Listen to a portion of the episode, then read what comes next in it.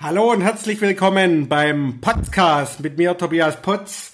Ich bin vom Building SWAT Team und wir sind in ganz Deutschland, Österreich und der Schweiz unterwegs, um Projekte, die brennen wie eine Fackel, in die richtige Richtung zu lenken. Ja, worum geht's heute? Ich hatte heute einen sehr, sehr coolen Spruch auf der Baustelle.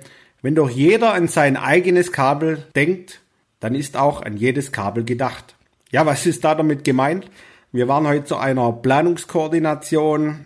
Wir waren als übergeordnete Qualitätssicherung dort unterwegs. Und dann ging es darum, man wollte ein Kabelrouting im Prinzip ausschreiben. Und dann ging es darum, was ist denn überhaupt ein Kabelrouting? Kabelrouting ist, es wird an zentraler Stelle koordiniert, welches Kabel, egal mal von welchem Gewerk, von A nach B kommt auf welcher Trasse es läuft, was für ein Kabel es ist, so dass man zentral einfach schauen kann, ist die Trasse nicht überbelegt, hat man alle Anforderungen hinsichtlich Baugenehmigung, Brandschutz und so weiter eingehalten und worum geht's da? Ne? Dann ging's weiter. Ja, wir wollen aber, dass nur die Kabel auf der Haupttrasse im Prinzip im Kabelrouting berücksichtigt werden. Ja, warum denn das? Ja, das ist halt so und das ist besser und die, nur die dicken Kabel und die Nebentrassen, die wollen wir sowieso überhaupt nicht berücksichtigen. Und überhaupt, wir nehmen nur die Kabel, die bis zur Niederspannung draufkommen. Und der nächste hatte dann noch die Idee, irgendwelche Kabel, die halt noch von der Laboranlage, also sprich Nutzerkabel dazukommen. Ob es jetzt hier eine Kabelliste gibt oder der Nutzer selber seine Kabel legt, ist doch eigentlich auch egal. Und dann kam es sehr schnell zu der Frage, welche Kabel werden denn überhaupt berücksichtigt? Der, der für die Kabelrouting beauftragt wird, vielleicht als möglicher Bieter, der kam schon und meinte, ja, also ich möchte am liebsten genau wissen, welche Klemme denn nachher hinterher an diesem Kabel angeschlossen wird oder anders gesagt, an welcher Klemme das Kabel angeschlossen wird. Und ja, also so ging es dann weiter.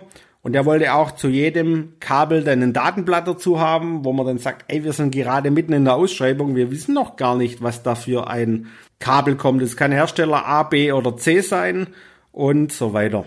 Also kurzum, wenn man ein Kabelrouting mit ausschreiben will, die Kabel zentral koordinieren, dann ist es gut, dass man genau diesen ganzen Dinge, die ich gerade erzählt habe, im Vorfeld abstimmt und nicht irgendeinen wilder LV-Text nennt und sagt, ja, ein Stück Kabelabstimmung einer ausführenden Firma soll im Prinzip berücksichtigt werden, sondern man muss sich genau darüber Gedanken machen, welche Kabel kommen denn ins Kabelrouting rein. Wir empfehlen alle, weil es ja auch nur Sinn macht, nicht nur die, die Haupttrassen, sondern auch die der Nebentrassen.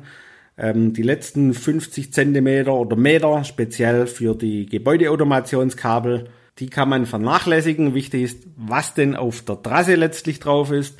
Und natürlich, dass man auch die ganzen Zulassungen dann entsprechend berücksichtigt, weil wir hatten auch einen Fall, da hieß es, wir haben eine zentrale Trasse und zum Beispiel das Gewerk der Gebäudeautomation hat Hersteller A, das Gewerk der Elektrotechnik hat Hersteller B das Gewerk der Sicherheitsverkabelung hat Hersteller C. Jeder hat mit seinem eigenen Kabel eine Zulassung mit dieser Trasse, aber alle zusammen, weil es halt drei Hersteller sind, nicht. Hieß dann Zulassung im Einzelfall.